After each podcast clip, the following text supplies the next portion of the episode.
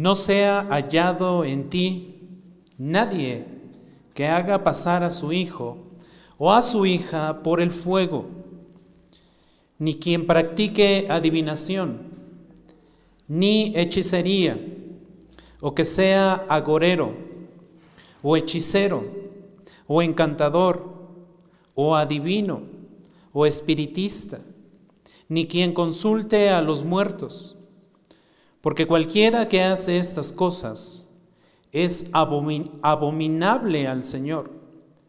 Y por causa de estas abominaciones, el Señor tu Dios expulsará a esas naciones de delante de ti.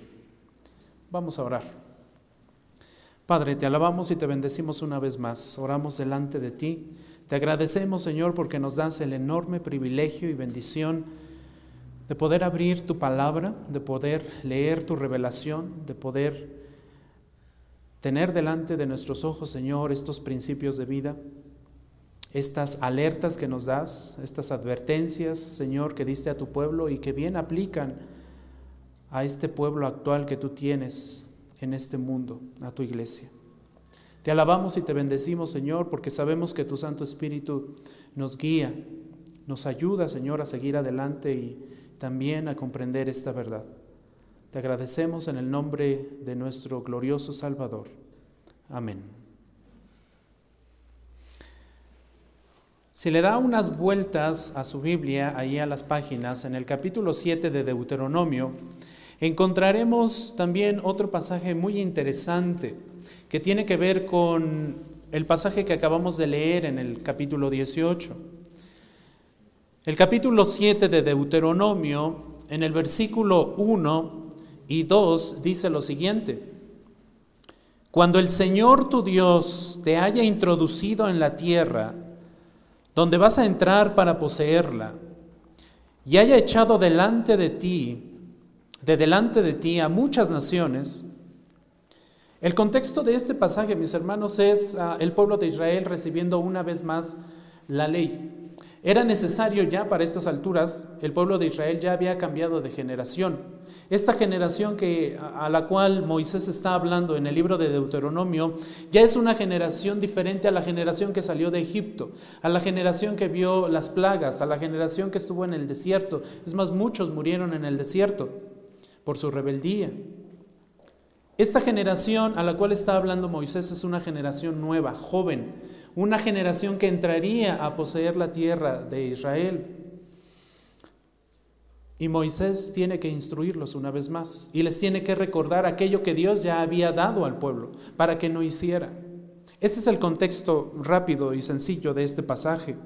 En ese sentido, Dios le da instrucciones a esta nueva a, esta, a este nuevo pueblo de Israel, perdón, y le dice, cuando vayas a entrar, cuando entres, expulsa, échalos delante de ti. Yo, dice, te voy a ayudar. Dice el verso 1, cuando el Señor tu Dios te haya introducido en la tierra donde voy a voy donde vas a entrar para poseerla y haya echado de delante de ti a muchas naciones, a los hititas, a los jergueseos, ¿a quiénes más? A los amorreos, a los cananeos, a los fereceos, a los hebeos, a los, eh, a los jebuseos y a todos los feos que ustedes quieran, mis hermanos. Ah, no, a los feos no, híjole, no. Me van a echar a mí. A todas estas naciones, mis hermanos, las iba a echar el Señor. ¿Sí? Y dice, siete naciones, ¿cómo? Mayores o más grandes que tú, le está diciendo Dios a su pueblo Israel. Estas naciones son mayores que tú, más grandes, más poderosas que tú. Y luego versículo 2, y cuando el Señor tu Dios los haya entregado de, delante de ti y los hayas derrotado, ¿qué vas a hacer con ellos, Israel? Los vas a destruir por completo. No harás alianza con ellos, ni te apiadarás de ellos. Ay, mis hermanos, este es uno de los pasajes más difíciles de la Biblia. Estos, estos versículos han sido tremendamente criticados, especialmente por los ateos, porque dicen, a ver, iglesia cristiana, ¿Por qué crees en ese Dios? ¿No te das cuenta que ese Dios está mandando matar a personas? ¿No te das cuenta, iglesia, que ese Dios en que, en que tú dices creer no es para nada un Dios misericordioso, mucho menos un Dios amoroso? Mira cuánta gente está mandando eliminar a estas naciones. Bueno, ¿qué tipo de Dios tienes? Eso dicen los ateos. Dicen que el Dios en el que nosotros creemos y al cual nosotros adoramos no es un Dios de amor y de misericordia, porque un Dios de amor no daría este tipo de órdenes. Un Dios de amor, de misericordia, no le diría a su pueblo, elimínalos, no, te, no hagas alianzas con ellos. Sin embargo, enseguida vemos por qué Dios dio esta instrucción. Ve el versículo 3 de Deuteronomio 7. Está hablando el Señor y dice, no contraerás matrimonio con ellos. No te vas a unir en matrimonio con ellos. No darás tus hijas a quienes? a sus hijos, ni tomarás sus hijas para tus hijos. ¿Por qué? Versículo 4. Aquí está el por qué. Aquí está la razón. Porque ellos, ¿qué van a hacer? Apartarán a quienes? A tus hijos de qué? De seguirme. ¿Ven el peligro? ¿Ven la razón tan importante de por qué Dios le había dicho a su pueblo, no te unas con ellos? No des tus hijas, no tomes sus hijas, no, que no se casen. Mantente apartado. ¿Sabes por qué? Porque ellos te van a alejar de mí. Tú eres un pueblo que me honra, mantente así. No te mezcles. Y luego entonces dice, porque ellos apartarán a tus ojos de seguirme para servir a otros dioses. ¿Notan esto? Idolatría, la razón de por qué el pueblo de Israel no tenía que mezclarse con otras naciones. Tú eres un Dios que tiene un Dios vivo y perdón, tú eres una nación, le está diciendo Israel, que tiene un Dios vivo y verdadero. Los demás, las otras naciones tienen dioses ajenos. Entonces, la ira del Señor ¿qué va, ¿qué va a pasar con esa ira? Se encenderá contra ti y él pronto, ¿qué va a hacer? Te va a destruir. Estas palabras de parte de Dios son muy claras, ¿cierto? Hay juicio cuando desobedecemos al Señor, las instrucciones del Señor. Dios, mis hermanos, es el creador de todas las cosas y ya lo hemos visto, lo hemos estudiado. La Biblia nos afirma eso. Dios es el creador de todas las cosas. No tiene por qué darnos razones y sin embargo lo hace. Y sin embargo nos dice el por qué Él ordena tal o cual cosa, nos parezca o no nos parezca bien. Sin embargo lo hace. Como creador de todo, Él puede crear y también puede destruir en el momento que Él quiera. Él es el dueño de todo. Él puede hacer, puede deshacer, puede permitir y no puede permitir lo que Él quiera, porque Él es Dios. Y Dios nos da las razones, aunque no tenga por qué darlas. Él dice claramente, no darás tus hijas a sus hijos, no tomarás sus hijas para tus hijos, porque ellos apartarán a tus hijos de seguirme. Y sin embargo, lo hacemos. Y sin embargo, el pueblo de Israel lo hizo. Y sin embargo, el pueblo de Israel desobedeció al mandato y a la instrucción que Dios claramente le había dicho. Hoy nosotros también desobedecemos. Aun cuando Dios nos da la razón de por qué no debemos hacer eso, lo hacemos, nos mezclamos. Y esto es vital porque Dios habla con su pueblo hoy. De la misma forma que habló con su pueblo en el Antiguo Testamento. Dios instruía a su pueblo, Dios enseñaba a su pueblo, Dios le daba el maná a su pueblo, Dios le daba aguas de donde no había agua. Dios guiaba a su pueblo, Dios le daba calor, Dios le, cubría del frío, Dios lo protegía con la nube, iba con ellos en el desierto. Y aparentemente el pueblo entendía, aparentemente el pueblo aprendía, aparentemente el pueblo estaba dispuesto a obedecer, pero bueno, contra Moisés también hablaron. Murmuraron en contra de Aarón, un pueblo rebelde. El pueblo desobedeció. Lo mismo pasa hoy en la iglesia. Por eso Pablo en el Nuevo Testamento tiene que hacer énfasis en su segunda carta a los Corintios, en el capítulo 6, versículo 14. Él nos dice, no se unan en yugo desigual, le dice a la iglesia. La nueva Biblia de las Américas dice, no estén unidos en yugo desigual con los incrédulos, pues ¿qué asociación tiene la justicia con la iniquidad? ¿Cuál es la relación que se puede dar entre un justo con un injusto? ¿Cuál es la, relación? Ninguna. No hay bendición, no vas a tener el soporte de Dios, no vas a tener el fundamento de Dios, no vas a tener bendición en tu vida, no lo hagas. ¿O qué comunión la luz con las tinieblas? Mezcle la luz con las tinieblas, ¿es posible? No. Por eso Dios claramente dice, no se unan en matrimonio con los incrédulos, no se unan en yugo desigual. Y luego continúa Deuteronomio capítulo 7, versículo 5, diciendo, pero así harán ustedes con ellos. Derribarán sus altares, destruirán sus pilares sagrados y cortarán sus imágenes de acera. ¿Ven toda esa idolatría en la que estaban inmersas estas naciones? Todos estos feos que acabamos de leer. Todos ellos estaban eh, con sus altares, con sus pilares sagrados, con sus imágenes de acera. Y además dice, y quemarán a fuego sus imágenes talladas. Versículo 6, porque tú, ahí ese por qué nos da otra razón. Hace rato les decía, Dios es el Dios de todo lo que existe y no tiene ninguna necesidad de darnos razones y sin embargo nos las da. Verso 7, ¿por qué no, por qué el pueblo de Israel tenía que eliminar toda esta idolatría? Porque tú, pueblo de Israel, eres un pueblo qué? Santo, un pueblo escogido para el Señor, para tu Dios. El Señor tu Dios te ha escogido para ser pueblo suyo de entre todos los pueblos que están sobre la superficie de la tierra, dice el versículo 6. Eres un pueblo santo, apartado.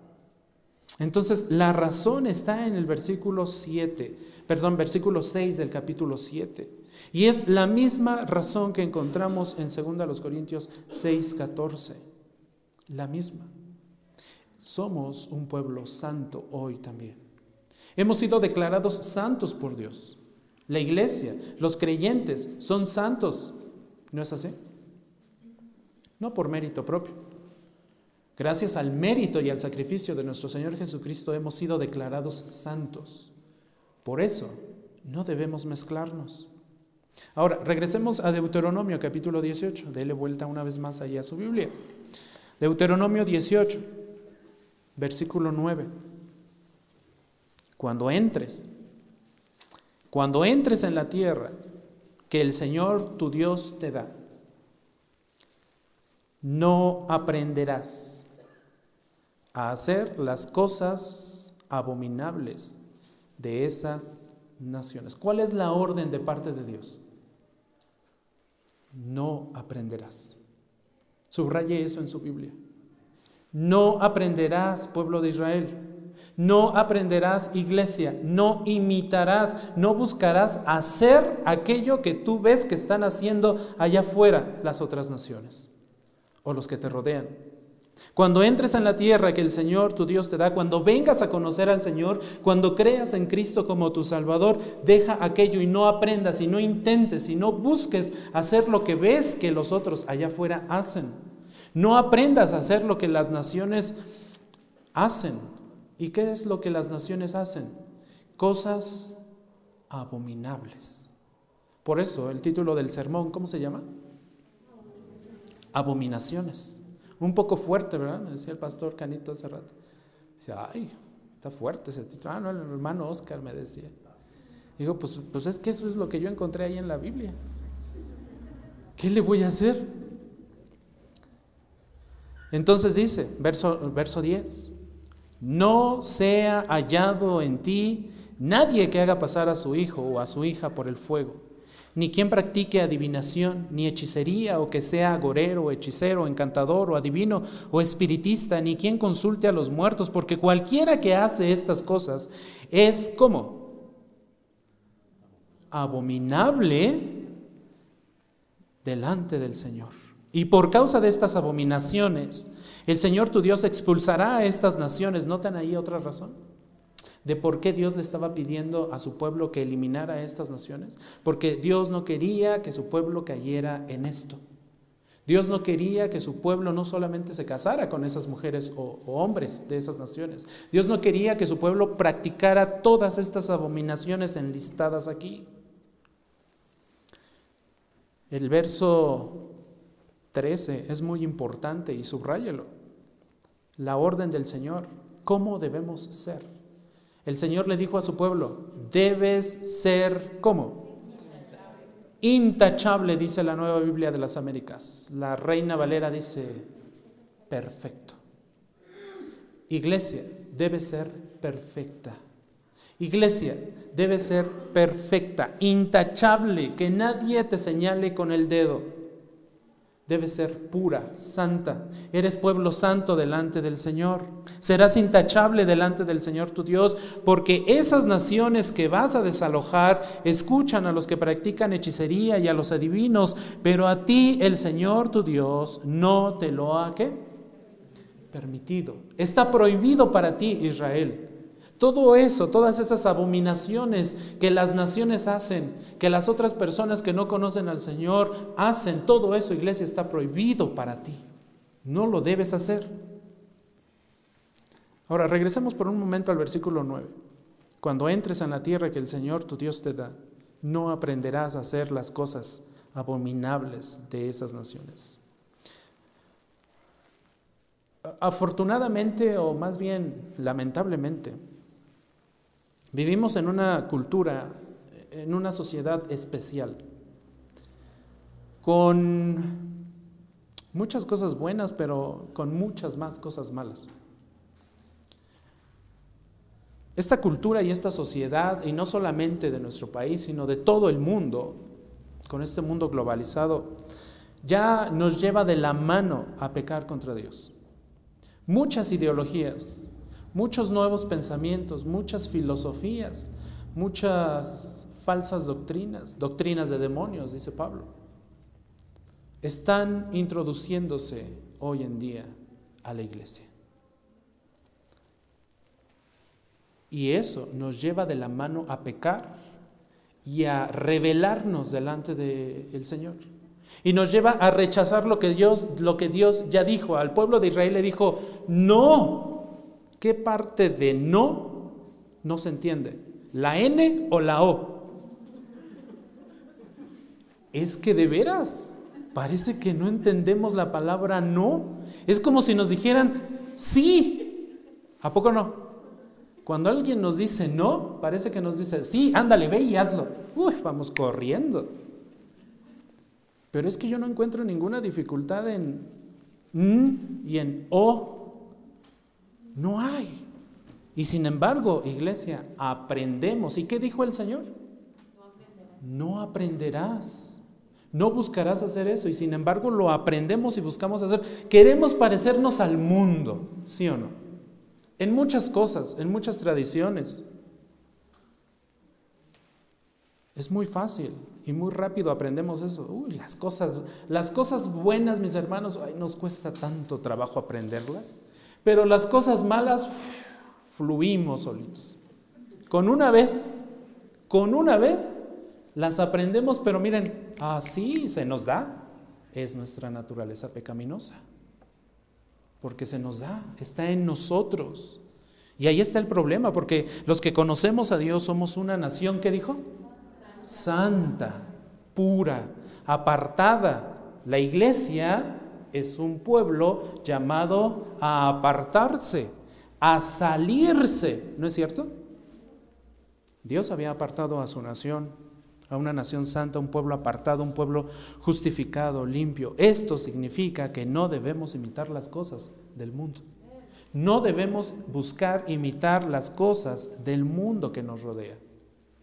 Estamos avanzando y caminando hacia tiempos muy difíciles, mis hermanos, de verdad, muy difíciles. Tal vez no tengamos ahorita plenamente conciencia de lo difícil que viene o que vienen los tiempos.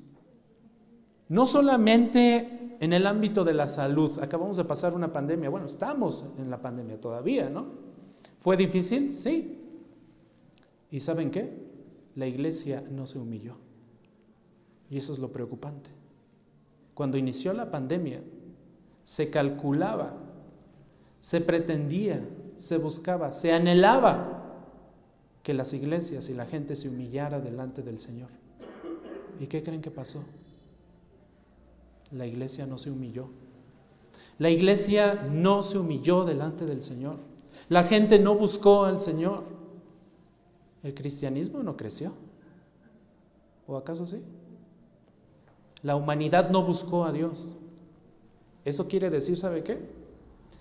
Que vienen tiempos más difíciles. Porque si con algo leve, como una pandemia, el mundo no fue capaz de humillarse delante del Dios creador de todo el universo, entonces será necesario que venga algo más fuerte para que la humanidad se humille, para que la humanidad busque a Dios.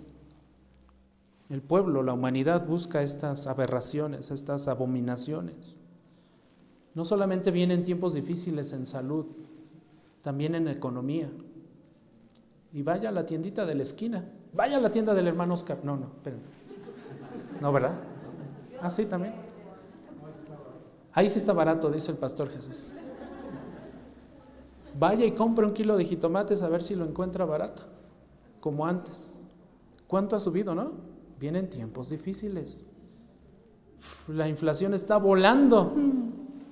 Ya estamos arriba del 8%.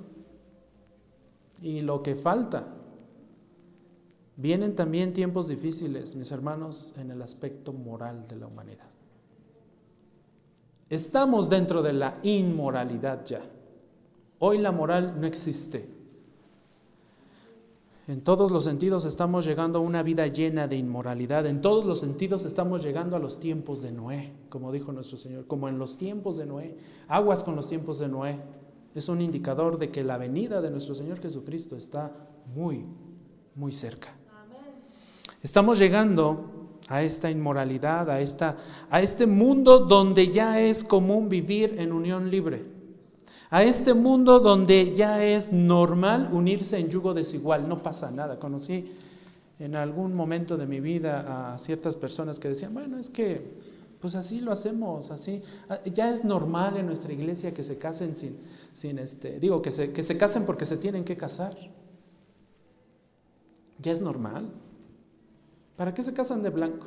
Pues ya, ya se comieron la torta antes del recreo, ya, pues ya, ya es normal. En esa iglesia un solo matrimonio, en toda la, en toda la vida de la iglesia, un solo matrimonio se casó de blanco. ¿Se imaginan eso? Uno solo. Todos los demás matrimonios, pues porque tenían que casarse. Ese es nuestro mundo hoy. Estamos llegando al mundo donde las personas del mismo sexo se casan. Estamos llegando a un mundo donde las personas del mismo sexo adoptan hijos. Estamos llegando a un mundo donde las parrandas son normales, donde las borracheras son normales, no pasa nada. Estás en tu libertad. Nadie tiene que coartar tu libertad. Nadie. Es tu vida. Nadie tiene derecho a guiar tu vida. Nadie. Eso dice la psicología, eso, eso dice la nueva eh, tendencia, eso dice todo lo que hoy nos está rodeando. Eso dice el relativismo. Para mí esta hoja es blanca, para ti puede ser roja y estás bien. Es relativa, la verdad es relativa, no es absoluta. Eso dice el relativismo. Cuidado con eso porque Dios es absoluto, es perfecto, en Dios no hay relativismo, Él es perfecto, santo, puro. Y si Él dice no, entonces es no. Y la iglesia debe decir que es no. Y si Él dice sí, entonces la iglesia dice sí. Estamos llegando a un mundo donde las perversiones sexuales están al por mayor. Antes, antes lo grave era la pornografía. Ahora la pornografía es lo más leve en comparación a todas las aberraciones y abominaciones que este mundo está creando en el ámbito sexual. Las nuevas generaciones no buscan a Dios, piensan que piensan que no necesitan de Dios. Piensan en hacer todo, menos en buscar a Dios. No van a la iglesia, no es normal para ellos, dicen que no necesitan a Dios, piensan que estamos locos. Y Pablo lo dijo, ¿no? Este mundo piensa que están locos. Otra vez a la iglesia, ay no, qué flojera.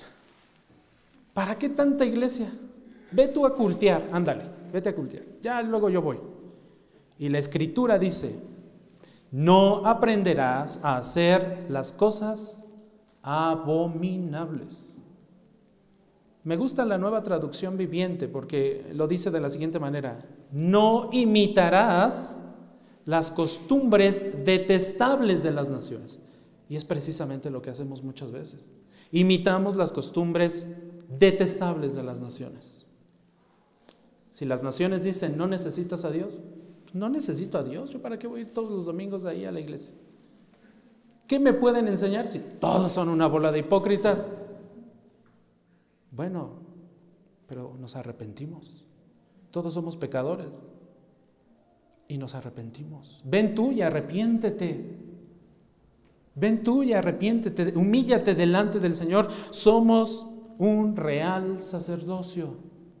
Somos una nación santa, somos luz en medio de las tinieblas, aunque muchas veces parecemos más tinieblas que luz, dentro de las mismas tinieblas. Pero hoy la luz, hoy la luz se revuelve con las tinieblas.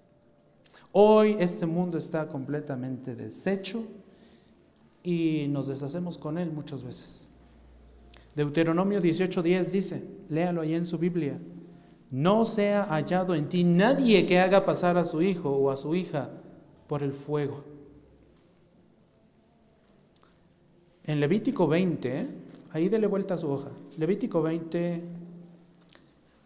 hacia atrás. Levítico 20, versículos 1 al 5. Vea lo que dice. El Señor le dijo a Moisés, está hablando el Señor. Una instrucción que venía de parte del Señor a su pueblo a través de Moisés. Levítico 20 del 1 al 5. Sígame con su vista. Dirás también, a los israelitas, cualquiera de los israelitas o de los extranjeros que residen en Israel, que entregue alguno de sus hijos a Moloch, Moloch era un dios al cual se le ofrecían los niños. Se le ofrecían y era, algunos dicen, algunos comentaristas dicen que era un Dios que más o menos estaba como en esta posición, como con brazos abiertos. Algunos dicen que con brazos abiertos, algunos dicen que no, hay muchas, muchas teorías en cuanto a eso, pero era un Dios al que se le ofrecían los niños y que a la altura del estómago había fuego y a esa altura se colocaban los niños y eran sacrificados esos niños. Las naciones lo hacían y era su adoración. Algo muy similar a lo que pasaba hoy en, eh, perdón, hoy no, a lo que pasaba antes en nuestro México con las culturas este, de la antigüedad. ¿Lo recuerdan?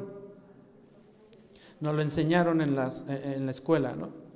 Bueno, este era Moloch. Ciertamente, dice el Señor, se le dará muerte a esa persona. El pueblo de la tierra lo matará a pedradas. Híjole, mis hermanos, imagínense. Número tres, yo pondré mi rostro y esto es lo importante. Lo, grave no era que el pueblo de Israel tuviera que matar a esa persona que ofreciera a su hijo a pedradas. Eso no era lo grave. Lo grave era que el rostro de Dios iba a estar contra esa persona. Verso 3. Yo pondré mi rostro contra ese hombre y lo exterminaré de entre su pueblo porque ha entregado a sus hijos a quién? A Moloch contaminando así mi santuario y profanando mi, mi qué?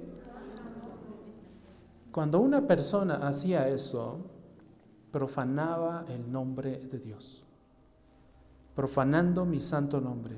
Pero si el pueblo de la tierra cierra sus ojos, noten eso, si el pueblo de la tierra cierra sus ojos con respecto a ese hombre, cuando él entregue a alguno de sus hijos a Moloch y no le dé muerte, entonces yo mismo pondré mi rostro contra ese hombre y contra su familia y lo exterminaré de entre su pueblo, a él y a todos los que con él se, prostituyan, prostituyéndose en pos de quién?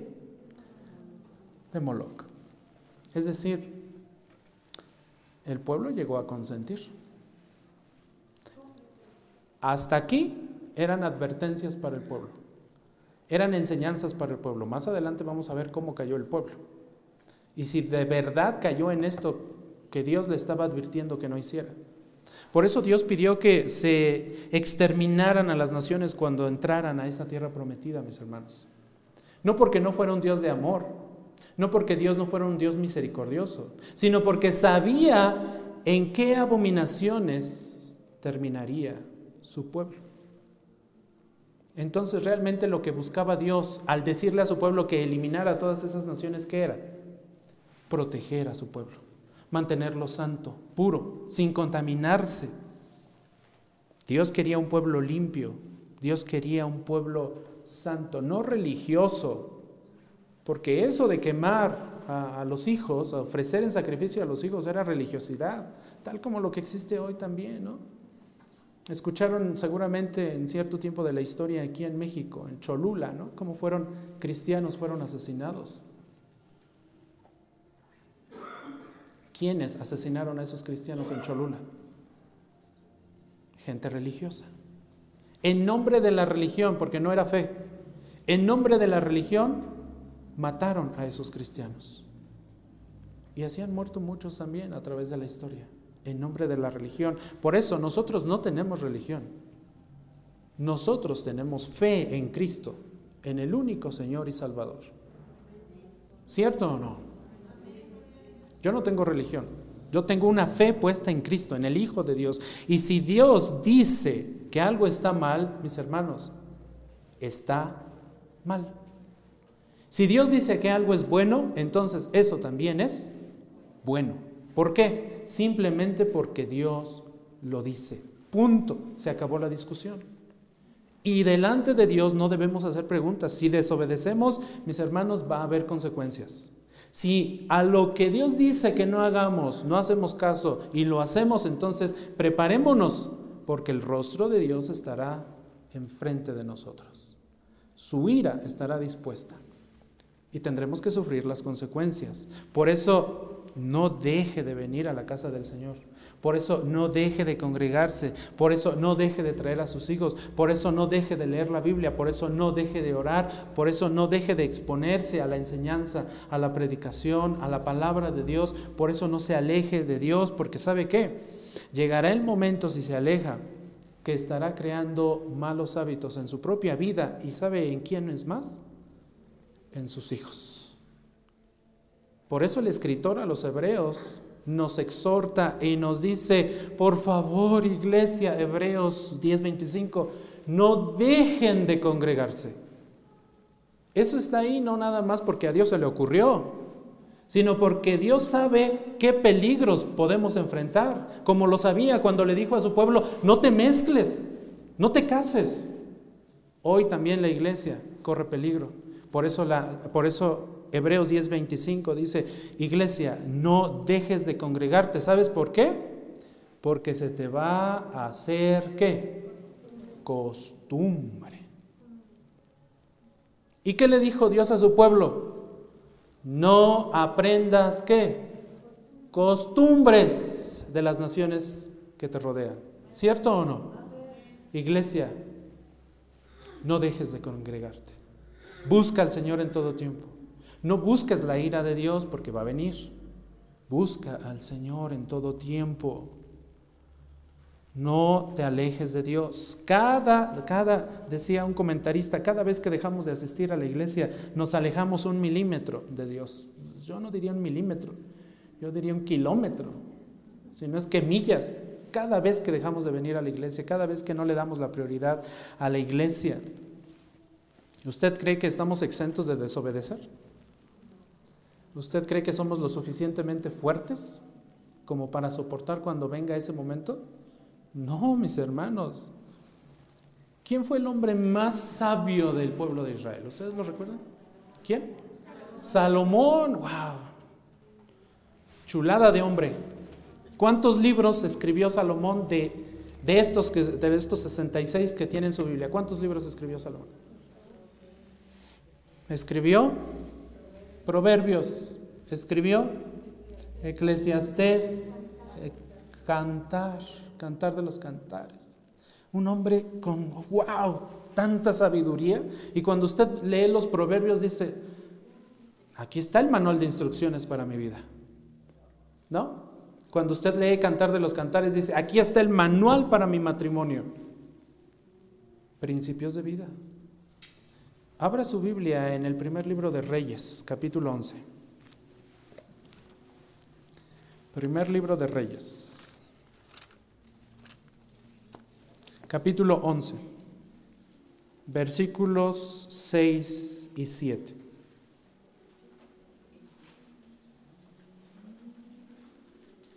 Note que Salomón era un hombre sabio.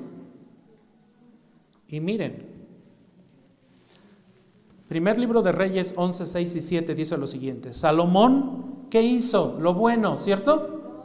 No, Salomón hizo lo malo a los ojos del Señor y no siguió como plenamente, completamente, de todo corazón. El Señor Jesús nos dijo que amáramos al Señor con todo nuestro ser con todo nuestro corazón, perfectamente, en todo momento. Dice, como lo había, como lo había seguido quién? Su padre David. Entonces Salomón edificó un lugar alto en Quemos, ídolo abominable de Moab, en el monte que está frente a Jerusalén. ¿A quién lo edificó? A Moloch. ¿Y quién era Moloch, dijimos? aquel Dios delante del cual se sacrificaban qué? Los bebés. ¿Lo recuerdan? Ídolo abominable de los amonitas. Entonces, hermanos, debemos tener miedo cuando nos apartamos del Señor. Mis hermanos, necesitamos esto en nuestra vida. ¿Quiere tomar buenas decisiones? Lea esto. Expóngase a la palabra de Dios. No sea que le pase lo de Salomón. No sea que nos pase lo de Salomón. Necesitamos el Evangelio. Necesitamos exponernos a la verdad.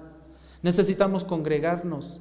Necesitamos dejar a un lado esa pequeña cosita que nos hace no venir a la iglesia. Cualquier cosita que sea, ay, es que compromiso, una amistad, es que una fiesta, es que como iba a faltar a los 15 años. Es que mi trabajo. Sí, Sí, el trabajo es abundante. Todos trabajamos, todos nos cansamos, todos nos desvelamos, todos. ¿La familia es importante? Sí, por supuesto. Es importante. Las fiestas, sí, nos distraen, nos relajan. Pero no dejemos que eso sea más importante que Dios. Porque esas pequeñas cositas que nos alejan de Dios, ¿saben qué? Cuando se dé cuenta, ya tiene una costumbre creada. Y Dios dijo, no aprendan costumbres. Debemos tener miedo cuando nos apartamos del Señor. Nos puede apartar de Dios todo eso. Nos puede hacer que se nos haga costumbre. Miren lo que pasó con el pueblo de Dios. Ahí, dele vuelta, segunda de Reyes, segunda de Reyes. Segundo libro de Reyes, versículo 16 del capítulo 17. cuando el pueblo de Israel se fue a las fiestas, cuando el pueblo de Israel dejó de congregarse, cuando el pueblo de Israel dejó de estudiar la palabra de Dios, cuando el pueblo de Israel abandonó a su Dios por hacer otras cositas, segundo de Reyes 17, 16, nótelo y subráyelo con su, con su lapicero, con su plumón, lo que tenga ya a la mano. Dice, el pueblo de Dios Abandonaron qué? Todos los mandamientos de quién? Del Señor su Dios. Y se hicieron imágenes fundidas de dos becerros. Hicieron una acera, adoraron a todo el ejército de los cielos y sirvieron a Baal. Y mire lo que dice el versículo 17. Hicieron pasar por el fuego a quienes? A sus hijos y a quienes más? a sus hijas. ¿Qué practicaron? La adivinación y los encantamientos y se entregaron a hacer qué? Lo malo entre, ante los ojos del Señor. ¿Y qué pasó? Lo provocaron. ¿Ven por qué el Señor en Hebreos nos dice, iglesia, no te dejes de congregar? porque Dios sabe, Dios sabe lo que vamos a vivir posteriormente, los peligros a los cuales nos vamos a enfrentar. Pasó con el pueblo de Israel, puede pasar con nosotros también hoy. El pueblo de Israel cayó. Salomón, un hombre tan sabio, no abandonemos los mandamientos del Señor. Me causa mucha, mucha cuestión eso, el hecho de que el texto diga todos los mandamientos. O sea que no hubo ni uno solo que conservara.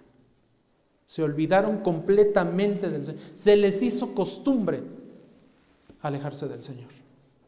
Y sufrieron las consecuencias. Deuteronomio 18:10, no se haya, no sea hallado en ti nadie que haga pasar a su hijo o a su hija por el fuego, ni quien practique la adivinación, ni hechicería, o que sea agorero o hechicero. Es triste, pero hay personas que se hacen llamar cristianas.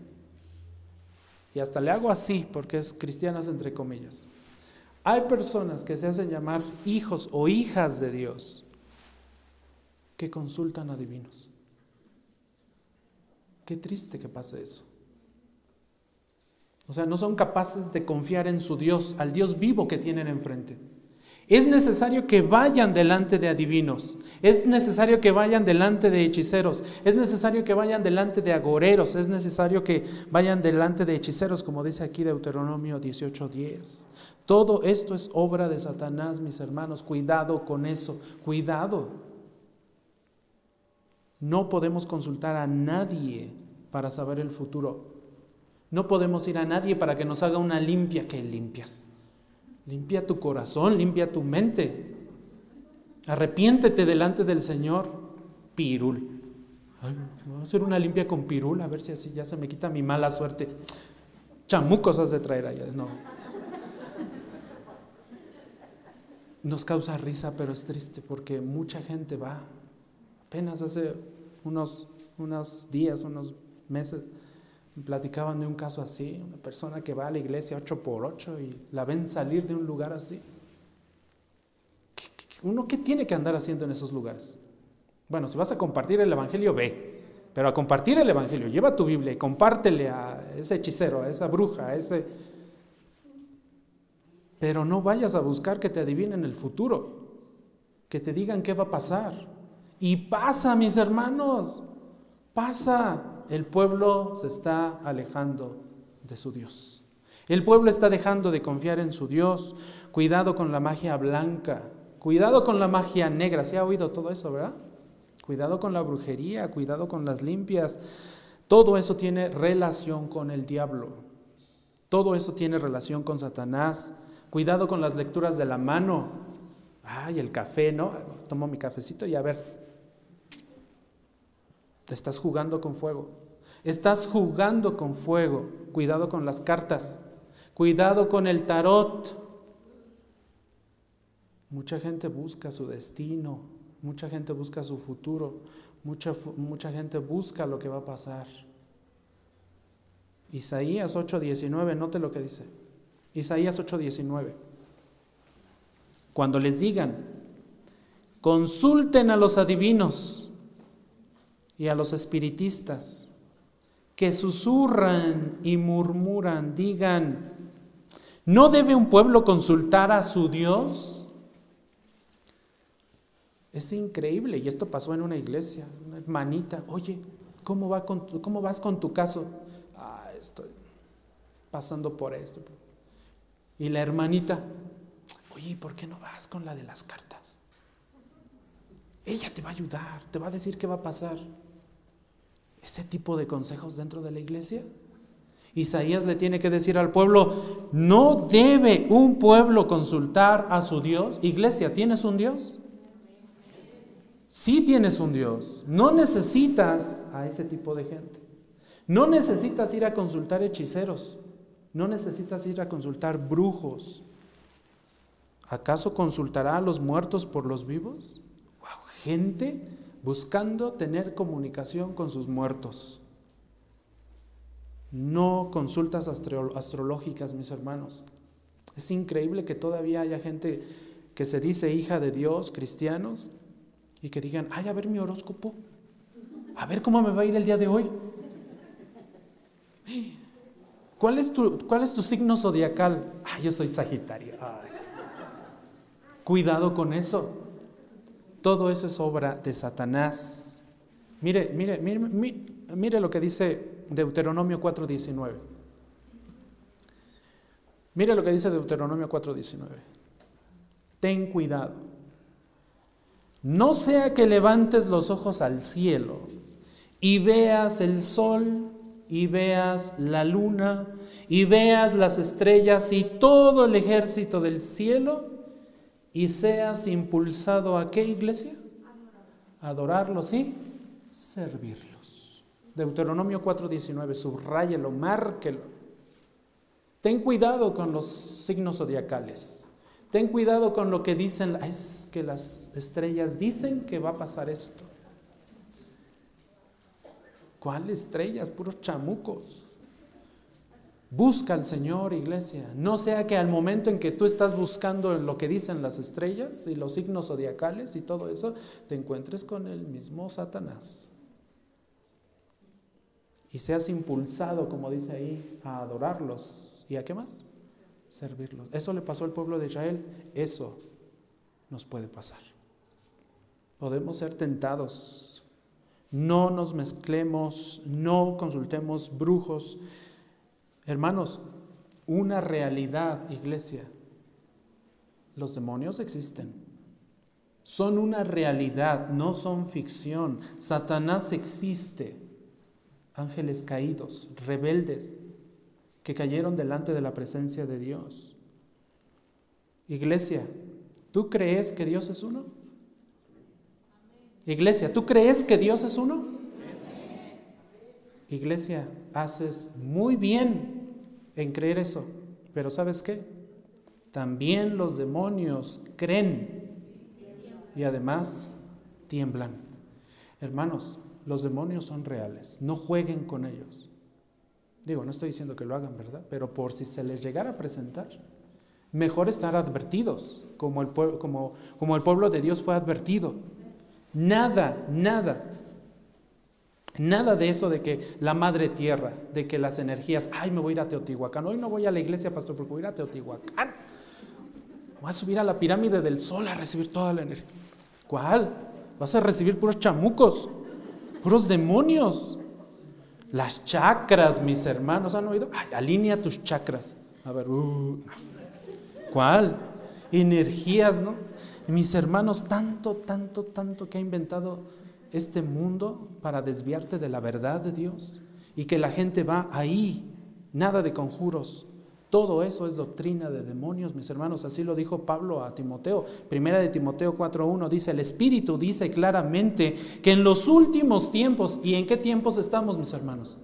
En los últimos tiempos, algunos se apartarán de la fe y esos que se apartarán de la fe es porque en teoría estaban dentro de qué? De la fe de las iglesias. En teoría creían y en los últimos tiempos esos algunos se apartarán de la fe prestando atención, oyendo, buscando, aprendiendo lo de las naciones de afuera. Engañadores y a doctrinas de demonios. Estamos expuestos y la iglesia tiene que ser consciente de eso.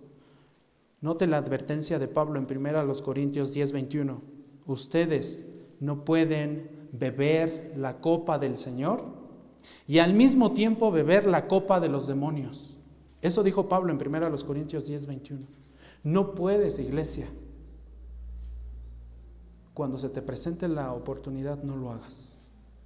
No puedes. Tú eres luz, no tienes nada que hacer con las tinieblas. Tú eres sal en esta tierra. Cuidado con lo que se honra allá afuera. Bueno, hasta la muerte es honrada, ¿no? Y le atribuyen un adjetivo que solamente le pertenece a Dios. Santo solamente Dios. La muerte no. Nada tiene de santa. Cuidado con las brujerías, cuidado con los juegos diabólicos, cuidado con las velas negras, cuidado con, los, con los, pentagramas, cuidado con las estrellas, cuidado con las cruces invertidas, cuidado con las ropas góticas, cuidado con los maquillajes satánicos, cuidado con el vudú. Ese muñequito, ¿no? Que le ponen las agujas. Es que yo no me he casado, pastor, pues aunque sea ya con el vudú, a ver si encuentro algo. No, que espere los tiempos del Señor. Los tiempos del Señor son perfectos, perfectos. Yo, personalmente yo le agradezco mucho a mi mamá porque ella me alertó cuando yo estuve en esos periodos donde los lapsus brutus son bien comunes, donde las hormonas están pero al por mayor. Y siempre me dijo, no en yugo desigual, no en yugo desigual, no en yugo desigual, pues ahí voy yo de terco. Así como el pueblo de Israel. Así, igualito, ahí voy. Pero gracias a Dios que tuvo misericordia de mí y me sacó de ahí. Y los tiempos del Señor son perfectos. Yo, yo, yo siempre, hace, hace unos días le decía al Señor, más bien a un hermano le decía, yo no escogí a Suri. El Señor la escogió para mí. Y yo le doy tantas gracias al Señor.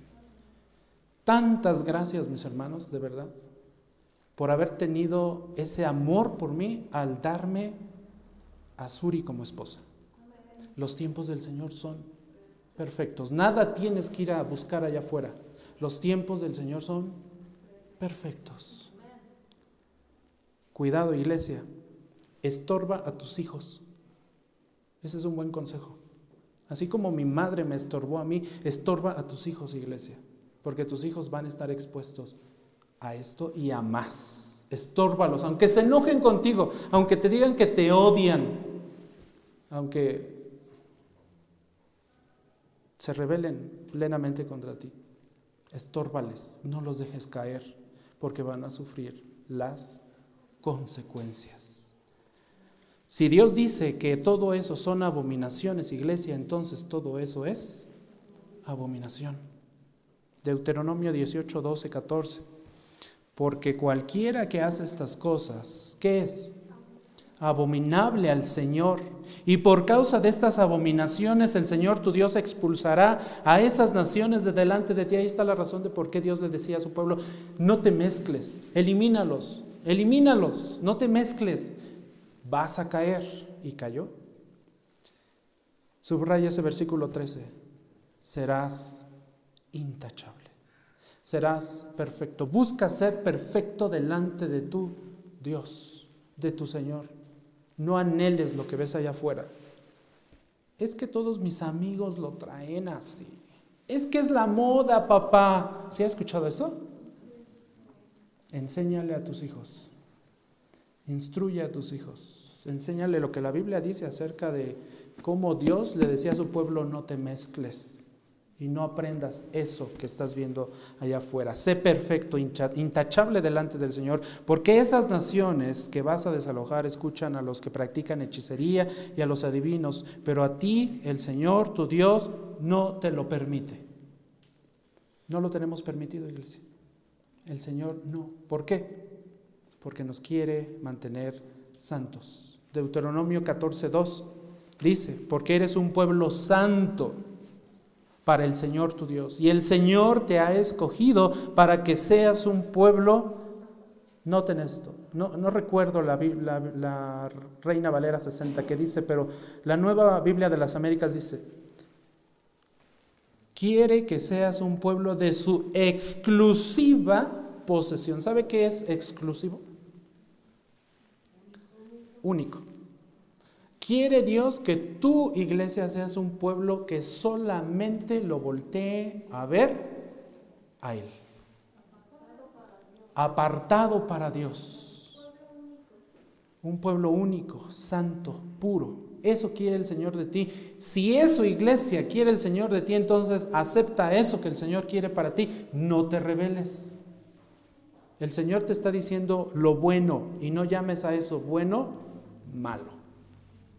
Si quieres bendición, no lo llames así. Somos hijos de Dios, mis hermanos. Tenemos a quién ir. Eh, Juan 6:68 dice, ¿a quién iremos? Si solo tú tienes palabras de qué?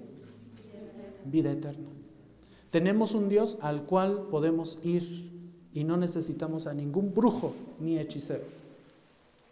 Necesitamos a Cristo. Ahora, y con esto termino, Deuteronomio 18:15 dice, un profeta de en medio de ti, de tus hermanos, como yo, te levantará el Señor tu Dios.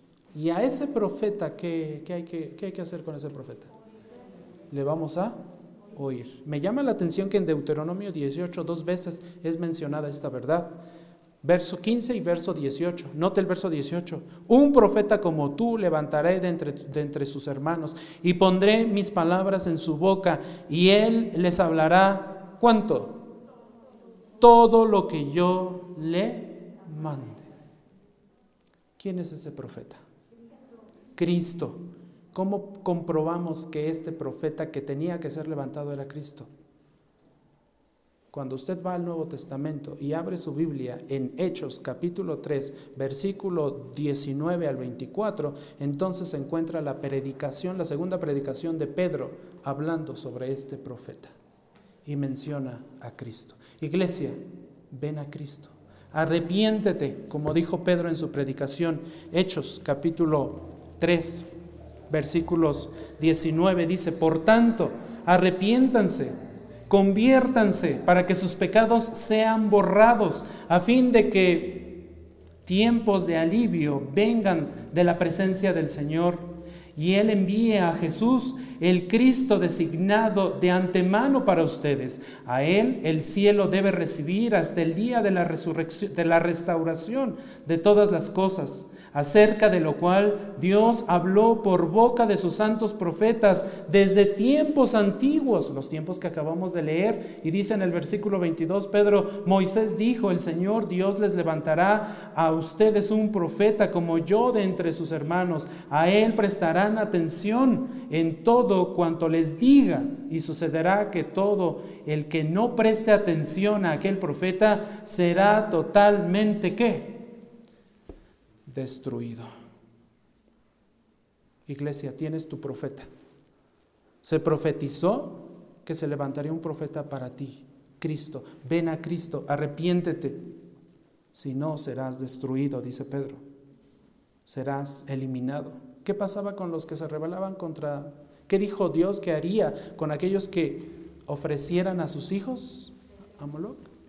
Iban a morir. Dios los iba a eliminar arrepiéntete, ven a Cristo, cree en el Hijo de Dios. Hoy es el tiempo de la salvación. Vamos a orar. Padre, muchas gracias por tu amor hacia nosotros. Muchas gracias, Señor, porque nos permites ver estas verdades, porque nos alertas, Señor, porque nos permites conocer, Señor, y entender y tener luz acerca de muchas cosas que nos rodean y que lamentablemente están llevando por camino de muerte a muchos. Como dice tu palabra, hay caminos que delante de nosotros parecen buenos, pero que realmente son caminos de muerte. Libra a tu iglesia de todo esto. Mantén a tu iglesia pura, santa, con un amor sincero hacia ti, buscándote. No permita, Señor, que tu iglesia cree malas costumbres.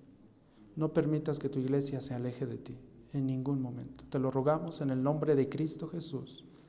Amén.